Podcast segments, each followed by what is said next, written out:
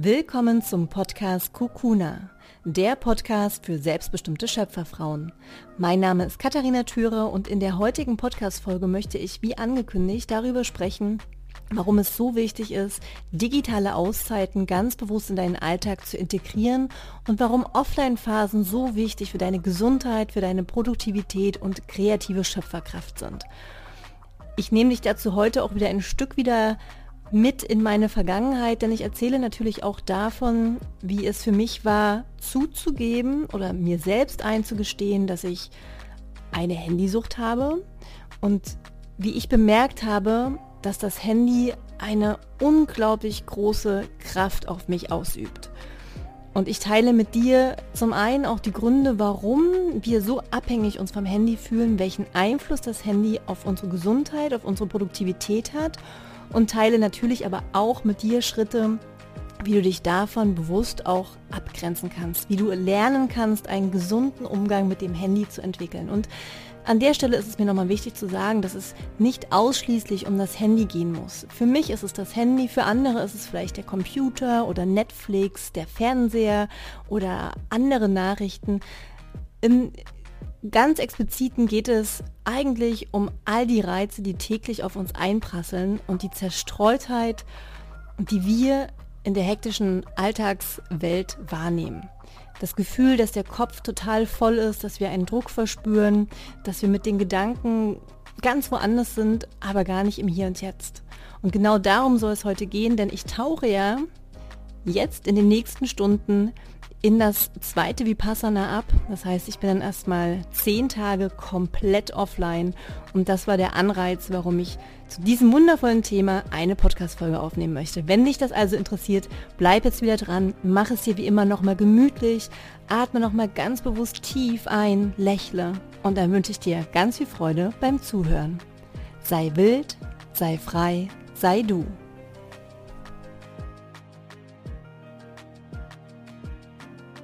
Während du die Podcast-Folge jetzt anhörst, sitze ich wahrscheinlich schon im Schneidersitz im Kloster und schweige. Für die nächsten zehn Tage tauche ich ins Vipassana ab.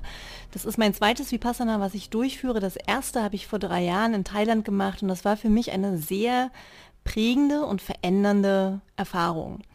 Und Kern dieser Erfahrung war es für mich natürlich, zehn Tage komplett offline zu sein. Das heißt, in diesen zehn Tagen schweigst du, du darfst nicht reden, du darfst nicht lesen, du darfst nicht schreiben, du darfst niemandem in die Augen gucken, du bist nur mit dir selbst beschäftigt.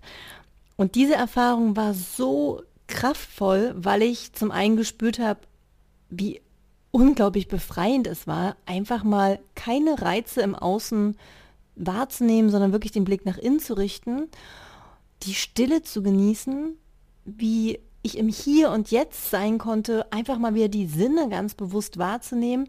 Und zum anderen war es aber auch eine sehr, sehr kraftvolle Erfahrung, weil ich gespürt habe oder erfahren habe, wie man sich mit anderen Menschen über die Stille miteinander verbinden kann, auf einer sehr tiefen, echten Ebene. Ich habe damals im Vipassana in Thailand meine seelenverwandte Freundin Dagmar kennengelernt. Wir haben kein Wort miteinander gesprochen, haben zehn Tage nebeneinander in der Hütte verbracht und haben uns dadurch extrem verbunden. Und heute noch wirklich bin ich so mit ihr verbunden auf einer so tiefen Art und Weise, dass ich einfach davon überzeugt bin, dass Offline-Phasen nicht nur beruhigend und entspannt sind, sondern sie sind auch heilend und unterstützen dich dabei, dich mit dir selbst zu verbinden, aber auch mit anderen Menschen. Und als ich dann aus dem Vipassana wieder rauskam vor drei Jahren, war für mich eine, eine, ein wesentlicher Punkt, dass ich gemerkt habe, okay, ich habe das Handy irgendwie überhaupt nicht vermisst und es tat mir extrem gut, das Handy mal nicht bei mir zu haben. Kurz bevor ich ins Vipassana gegangen bin, habe ich nämlich festgestellt, dass ich vom, von meinem Handy unbewusst extrem fremdgesteuert bin. Ich habe das daran gemerkt, dass ich war ja in Asien und durch die Zeitverschiebung, ähm, durch die sechs, sieben Stunden, war es so, dass ich nachts immer Antworten auf meine Nachrichten von Freunden aus Deutschland erhalten habe. Und ich habe dann irgendwann festgestellt, dass ich wirklich jede Stunde wach geworden bin, unbewusst weil ich aufs Handy geguckt habe. Und dann habe ich irgendwann mir selbst diese Frage gestellt, kann es sein, sozusagen, dass ich wirklich jede Stunde wach werde, weil ich unbewusst weiß, dass da Nachrichten sein könnten und diese Kraft quasi mich wach macht, um zu gucken, ob da Nachrichten sind, ob mir jemand geschrieben hat. Und dann habe ich für mich festgestellt, das ist eine Abhängigkeit, die will ich nicht. Die finde ich wirklich gruselig und, und oh mein Gott, es kann doch nicht sein, dass ich wirklich unbewusst fremdgesteuert durch mein Handy jede Stunde wach werde und dann aufs Handy gucke. Und das war für mich ein Schlüsselmoment. Und mit diesem Gedanken bin ich dann auch ins Vipassana gegangen. Und als ich dann eben aus dem Vipassana wieder rauskam, nach zehn Tagen Schweigen, und ich gemerkt habe, wie befreiend es sich für mich angefühlt hat, mal wirklich gar nicht am Handy zu sein, habe ich damals alle Apps vom Handy gelöscht. Ich habe WhatsApp gelöscht, ich habe Facebook gelöscht. Ähm, und das war wirklich nicht leicht. Ich es fällt mir auch immer noch schwer, das wirklich zu sagen, aber ich, ich würde so weit gehen, dass ich sage, dass ich eine Handysucht hatte. Und auch heute bin ich immer noch nicht ganz frei von meinem Handy. Ja, das sage ich ganz ehrlich dazu. Mit meinem Handy ähm, führe ich auch mein Business. Das heißt, ich muss mich jeden Tag wirklich ganz bewusst von meinem Handy wieder abgrenzen und mich selbst daran erinnern. und ich hänge wahrscheinlich auch doch noch mehr am Handy als andere Menschen, eben durch mein Business begründet auch. Trotzdem weiß ich, wie heilend es ist, das Handy wegzupacken. Und als ich dann jedenfalls WhatsApp und Facebook und all diese Apps gelöscht habe, fiel es mir extrem schwer. Ich habe bestimmt eine halbe Stunde gebraucht, den ähm, Delete-Button zu klicken, weil ganz viele Ängste hochkamen. Es kamen Gedanken hoch wie, ja, wenn ich das jetzt lösche, dann hat niemand mehr die Möglichkeit, sich mit mir in Verbindung zu setzen, dann werde ich vergessen, ähm, dann bin ich raus, dann interessiert sich keiner mehr für mich. Es war super spannend zu beobachten, was da für tief sitzende Glaubenssätze zum Vorschein kamen. Und ich wusste natürlich, objektiv betrachtet ist das totaler Quatsch, denn Menschen, die wirklich mit mir in Verbindung bleiben wollen, die finden andere Wege, die schreiben mir ein E-Mail oder ähm, vielleicht ein SMS oder man verabredet sich zum Skypen und dann tauscht man sich wirklich auch mal wieder über die Kommunikation aus, ja, wirklich one-to-one, -one, anstatt sich nur ähm, Texte zu schicken. Trotzdem war diese Angst so stark in dem Moment, dass ich wirklich geweint habe, als ich WhatsApp gelöscht habe. Also es war vor drei Jahren, ja, da war ich auch noch an, an einem anderen Punkt in meinem Leben. Es war für mich halt äh, der einzige Zugang, um mit meinen Freunden in Deutschland zu kommunizieren. Und damit verknüpft waren viele Ängste. Aber es war unglaublich wertvoll, mich diesen Ängsten zu stellen und das einfach zu machen. Und dieser eine Monat, den ich dann WhatsApp wirklich gelöscht habe, war so befreiend. Und als ich dann aus Asien wiederkam, zurück nach Deutschland und ich WhatsApp wieder installiert habe, habe ich festgestellt, dass ich überhaupt nichts verpasst habe. Gar nichts. Und das sind jetzt sozusagen meine, meine ganz persönlichen Erfahrungen, mal so als Hintergrundwissen warum ich mich angefangen habe, mit diesem Thema zu beschäftigen. Als ich also selbst gemerkt habe, welche Kraft, welchen Einfluss das Handy auf mein Unterbewusstsein hat, hat es mich total fasziniert, weil ich verstehen wollte, wie hängt das denn zusammen? Wie kann es denn sein, dass dieses kleine Gerät so einen starken Einfluss auf uns hat? Ja, ich als Scanner-Persönlichkeit, die irgendwie es liebt, neue Dinge zu lernen, ist dann also komplett in dieses Thema eingetaucht, hat sich tausend Bücher bestellt, ähm, tausend Videos dazu angeschaut. ich habe da also ganz viel recherchiert und nachgelesen. Und was ich spannend fand, dass es natürlich viele Ansätze schon gab, digitaler Burnout, äh, geistige Erschöpfung, Zerstreutheit, ähm, digitale Diät. Also gibt es schon viele Begriffe, die da im Internet rumgeschwirrt sind, aber es gab trotzdem noch keine so richtig konkreten ähm, Handlungsanweisungen, wie man damit umgeht. Also habe ich mich auch ganz viel damit beschäftigt, okay, welche Tricks und Tools kann ich anwenden, um mein Unterbewusstsein auszutricksen. Und das will ich natürlich heute auch in der Podcast-Folge mit dir teilen. Und als ich dann äh, sozusagen so tief in die Recherche eingestiegen bin, habe ich für mich zwei wesentliche Gründe identifiziert, die dafür verantwortlich sind, dass ich so viel am Handy gehangen habe oder dass das Handy so einen starken Einfluss auf mich hat. Zum einen ist es die, die Hoffnung auf Belohnung. Das, was also in unserer Psyche passiert oder auch in, in unserem Körper. Die Hoffnung auf Belohnung ist genau das, was uns auch abhängig macht, wenn wir in, ein, in einer Spielehalle sind und am Spiel Spielautomaten sitzen. Ja, also dieser einarmige Bandit, den du runterziehst und dann kommen drei Bildchen. Die Hoffnung darauf, dass drei Bilder von dem gleichen Motiv angezeigt werden könnten, ist das, was uns so abhängig macht.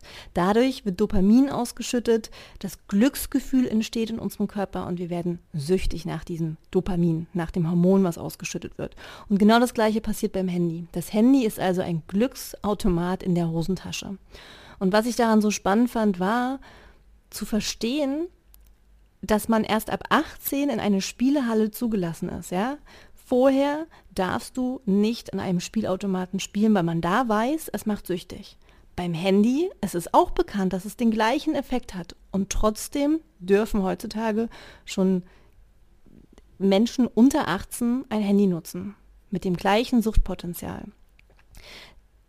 Das Suchtpotenzial entsteht hier, weil wir darauf hoffen, Nachrichten zu bekommen. Wir hoffen darauf, Likes zu bekommen, Kommentare. Das heißt, wenn wir etwas posten oder eine Nachricht in eine Freundesgruppe schicken, dann wissen wir nie genau, wie die Reaktionen darauf sein werden.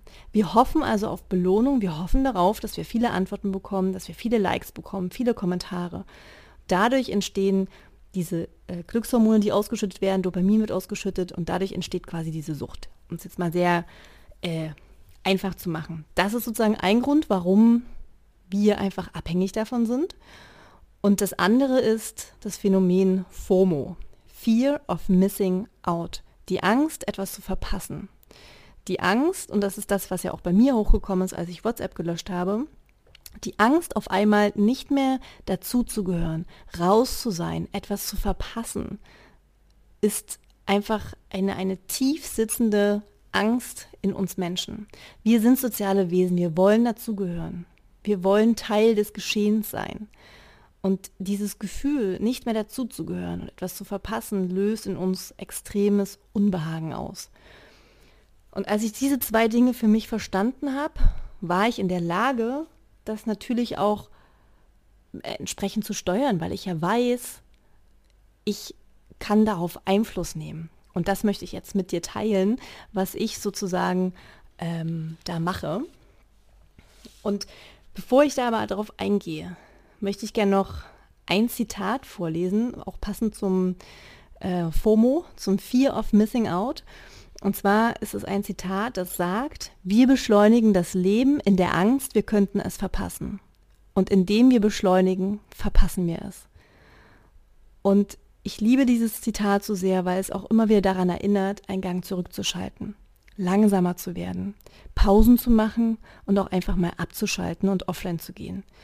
Denn indem wir ständig online sind, indem wir ständig angeschalten sind, indem wir immer schneller werden, dadurch verpassen wir das Leben. Und das machen wir nur aus der Angst heraus, dass wir das Leben verpassen könnten. Das ist das Skurrile daran. Ähm, und es gibt Studien, die mittlerweile sagen, dass wir am Tag 105 Mal das Handy in die Hand nehmen. Je nachdem, wie lang man schläft, ungefähr runtergebrochen bedeutet das, dass wir alle 15 Minuten das Handy in die Hand nehmen. Und das ist das Spannende, warum ich auch für mich gesagt habe, ich möchte diesem Gerät nicht diese Kraft geben, dass es hat, weil indem wir alle 15 Minuten etwas unterbrechen, was wir gerade tun, indem wir alle 15 Minuten zum Handy greifen, kommen wir überhaupt nicht in den Flow-Moment, der extrem wichtig ist für unsere Produktivität, für unsere Kreativität.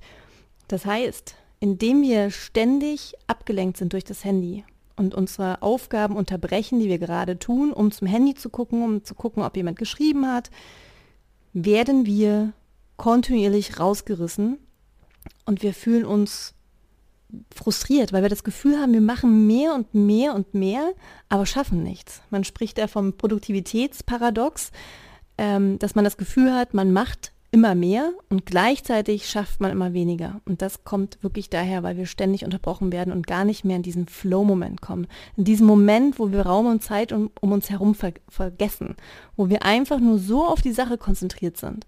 das kennt ihr vielleicht noch vom wenn jemand, also wenn du selbst zum Beispiel ein Instrument spielst, bei mir passiert das beim Malen, wenn ich Aquarell male, dann komme ich so, so tief in den Flow-Moment, dass ich wirklich alles um mich herum vergesse. Ich könnte dann zwei, drei Stunden einfach nur malen und dabei zugucken, wie die Farbe mit dem Wasser sich vermischt. Da bin ich so im Flow. Und in diesem Moment, in den Flow-Moment, kommst du laut Studien erst ungefähr nach 30 Minuten. Und indem wir schon alle 15 Minuten unterbrochen werden, kommen wir erst gar nicht mehr in diesen Zustand.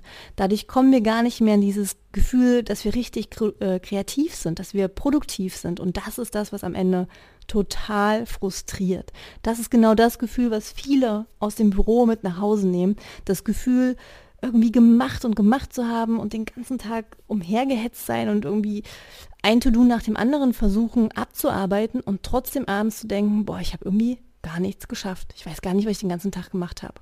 Das entsteht durch die Unterbrechung und Ablenkung aller 15 Minuten vom Handy. Und dann würde ich gerne noch einen Schritt weitergehen, der mir auch geholfen hat, mich da wirklich zu lösen. Und zwar, wenn du dir mal bewusst vor Augen führst, wie viel Zeit du am Handy verbringst. Dann gibt es Studien, die das auf das Jahr hochrechnen und sagen, wir verbringen ungefähr 40 Tage, 40 Tage im Jahr am Handy. Als Vergleich, 120 Tage im Jahr verbringen wir in irgendwelchen Meetings und sitzen herum und ein Tag im Jahr verbringen wir mit Küssen. Und als ich das gehört habe, das hat bei mir echt was, was bewirkt, weil ich dachte, das kann, das kann doch nicht sein, dass wir nur einen Tag im Jahr mit so etwas Schönem wie Küssen verbringen und 40 Tage im Jahr einfach am Handy verbringen. Jetzt stell dir wirklich vor, 40 Tage am Stück hast du dein Handy in der Hand und scrollst bei Facebook, bei Instagram, bei deinem Mail-Account durch. Du scrollst und scrollst und scrollst. 40 Tage am Stück. Und das ist sozusagen auch schon der erste Punkt, den ich dir gern mitgeben möchte zum Thema gesunder Umgang mit dem Handy. Dir bewusst zu machen, dass jede Zeit, die du am Handy verbringst, jede Online-Zeit gleichzusetzen ist mit Lebenszeit, mit Zeit, der du irgendwie anders verbringen könntest. Und auch hier nochmal als liebevolle Erinnerung, es geht hier nicht nur um das Handy, sondern wie viel Zeit verbringst du damit, Serien zu gucken? Wie viel Zeit verbringst du am Fernseher? Wie viel Zeit verbringst du am Computer? Das ist vielleicht auch nochmal ein Punkt, der mir jetzt gerade nochmal deutlich wird, wenn Menschen mich fragen, ja krass, wie schaffst du das, all deine Projekte irgendwie zu handeln und wie kannst du so produktiv sein? Das kommt natürlich bei mir auch daher, weil ich mir sehr bewusst überlege, wie ich meine Zeit nutze. Ich habe seit Jahren, also ich glaube bestimmt seit, jetzt muss ich mal kurz überschlagen, 2019 haben wir, ja, seit über zehn Jahren habe ich keinen Fernseher mehr. Auch Serien, ich war lange Zeit ein Serienjunkie, habe viele Serien gesuchtet, wirklich gesuchtet. Auch das mache ich jetzt nicht mehr. Ich gucke kaum noch Serien, einfach weil mir meine Zeit viel zu schade für sowas ist. Was nicht heißt, dass jetzt, dass man nicht mal irgendwie eine Serie gucken kann zum Entspannen, das meine ich gar nicht. Aber ich weiß einfach, ich überlege mir, wie möchte ich meine Zeit jetzt wirklich sinnvoll nutzen, im Sinne von, tut es mir gerade gut, bringt es mir Energie Hilft es meiner Gesundheit? Tut es meiner Seele gerade gut? Oder macht es mich eher noch müde und träge und holt mich eher runter? Also wenn ich quasi mich dabei ertappe, dass ich das Handy wieder in der Hand halte und sinnlos durch Instagram scrolle, das ist der zweite Punkt, dann nehme ich das bewusst wahr und entscheide, möchte ich das jetzt weitermachen oder möchte ich das Handy jetzt lieber wegpacken und mit meiner Zeit etwas Sinnvolleres anfangen. Und dann packe ich das Handy auch wirklich weg. Ich nutze das Handy, um meine Achtsamkeit zu trainieren. Das Gegenteil von Zerstreuung, was eben mit dem Handy ständig passiert, dass wir gefühlt mit unseren Gedanken bei zehn Sachen gleichzeitig sind. Das Gegenteil von Zerstreuung ist Achtsamkeit. Das heißt, ich nutze das Handy, um Achtsamkeit zu trainieren. Ganz bewusst Achtsamkeit trainieren. Und das mache ich, indem ich feststelle, jetzt habe ich das Handy schon wieder in der Hand.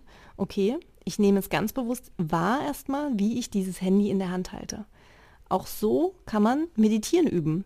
Ja, indem du die Aufmerksamkeit nicht zum Beispiel auf die Atmung lenkst, sondern du lenkst es wirklich auf das Gefühl von deinem Handy in der Hand. Wie fühlt sich dein Handy in der Hand an? Ist das kalt? Ist es warm? Wie fühlt sich das Material an? Wie schwer ist es? So kannst du auch deine Aufmerksamkeit ganz gezielt lenken und trainieren. Und dann nutze ich zum Beispiel auch manchmal das Handy, um zu entschleunigen. Ich tippe dann ganz langsam. Ich mache alles einfach ein Schrittchen, ein Ticken langsamer. Das heißt, anstatt mich gegen das Handy wirklich zu wehren und das versuchen krampfhaft irgendwie wegzusperren, habe ich mich dafür entschieden, einen gesünderen Umgang mit dem Handy zu entwickeln und es gleichzeitig dazu zu nutzen, achtsamer zu werden und meine Aufmerksamkeit ganz bewusst zu trainieren und zu lenken. Das, was ich in der einen Podcast-Folge zum Thema Meditation auch gesagt habe. Ja, indem du deine Aufmerksamkeit auf die Atmung lenkst, trainierst du deine Achtsamkeit. Und genau das Gleiche kannst du mit dem Handy tun, indem du deine Aufmerksamkeit einfach auf das Handy lenkst. Ich glaube, dass das jetzt als Impulse erstmal reicht. Ich wollte in dieser Podcast-Folge durch ein paar Fakten und vor allem natürlich auch durch meine eigene Erfahrung einfach nochmal deutlich machen, wie wichtig es ist, Offline-Phasen in deinem Alltag einzuplanen und dir darüber bewusst zu werden, für dich mal ganz ehrlich zu hinterfragen, wie viel Zeit verbringst du wirklich am Handy? Und das mal aufs Jahr hochzurechnen und zu überlegen, was könntest du zum Beispiel, wenn das 40 Tage im Jahr sind, was könntest du in dieser Zeit stattdessen machen? Vielleicht könntest du eine neue Sprache lernen, vielleicht könntest du reisen gehen. Ähm, was würdest du mit dieser Zeit, die du auf einmal mehr zur Verfügung hättest, hättest, was würdest du mit dieser Zeit machen? Wie würdest du diese Zeit wirklich nutzen? Und dann auch eben ganz bewusst zu fragen, dient es mir gerade, dass ich das Handy nutze? Tut es mir gut? Hilft es mir? Oder raubt es mir eigentlich Energie? Und es zieht meine Aufmerksamkeit von den wesentlichen Dingen im Leben. Und ich würde da gern noch ein Zitat von Julia Cameron vorlesen. Ähm, sie beschreibt in ihrem Buch ähm, Informationen, Bilder, Reize von außen, beschreibt sie als winzige Beruhigungspillen. Und sie schreibt dazu, wie selbstverständlich schlucken wir unsere tägliche Dosis an Neuigkeiten, die unseren Körper beschweren wie fettes Essen. Zu viel davon und wir fühlen uns, als ob sämtliche Poren verstopft seien. Es ist paradox, aber indem wir Zerstreuung aus unserem Leben verbannen, füllen wir unseren kreativen Energiepool. Wenn wir Ablenkungen ausschalten, dann dürfen wir in die Welt der Sinne zurückkehren. Und das jetzt mal einfach vielleicht zusammengefasst, Informationen sind das neue Fett. Zu viel von all diesen Informationen, von diesen Reizen machen uns völlig schwer und träge und wir brauchen einfach Phasen, um diese Informationen, um dieses Fett zu verdauen. Und deswegen sind diese Offline-Phasen so, so wichtig. Das sind wirklich Verdauungsphasen. All die Informationen, all die Reize, die wir im Alltag aufnehmen, müssen von unserem Körper, von unserem Verstand verdaut werden stell dir vor, du bist an einem All-You-Can-Eat-Buffet und du isst und du isst und du isst und du isst. Und irgendwann kannst du einfach nicht mehr essen. Es passt nichts mehr rein. Und dann brauchst du Ruhephasen, damit dein Körper wirklich das Essen verdauen kann. Und genauso ist das eben mit den Informationen. Und deswegen Handy ab und zu wegpacken, vielleicht einmal pro Woche einen Offline-Tag einplanen oder was ich halt auch mittlerweile sehr häufig mache, dass ich mir am Tag zwei bis drei Online-Zeiten einplane. Das heißt, ich sage, okay, in dem Zeitraum 10 bis 11 Uhr bin ich jetzt ganz bewusst am Handy, beantworte Nachrichten bei Instagram, bei YouTube, äh, bei Facebook, bei meinen E-Mails und danach packe ich das Handy wieder weg. Und das gleiche dann nochmal am Abend. Das könnte auch schon helfen. Oder wirklich mal eine längere Offline-Zeit einplanen. Ich hoffe, dass du auch hier wieder einige Erkenntnisse mit rausziehen konntest für deinen Alltag. Was war denn deine Schlüsselerkenntnis und wie kannst du diese jetzt sofort in deinen Alltag auch integrieren, nachhaltig integrieren? In der nächsten Woche gibt es dann erstmal keine Podcast-Folge, weil ich dann, wie gesagt, immer noch schweige. Und ich werde auf jeden Fall, wenn ich aus dem Schweigeretreat zurück bin, zurück bin, eine Folge zu meinen Vipassana-Erfahrungen aufnehmen. Ich bin gespannt, wie es jetzt beim zweiten Mal wird. Ähm, ob ich mich zu Tode langweile oder ob ich auch wieder tiefgehende Erkenntnisse hatte. Ich werde da auf jeden Fall meine Erfahrungen teilen und wünsche dir bis dahin erstmal eine wunder wundervolle Zeit und ich freue mich, wenn wir uns in der nächsten Podcast-Folge dann wieder hören. Bis dahin alles, alles Liebe. Tschüss. Sei wild, sei frei, sei du.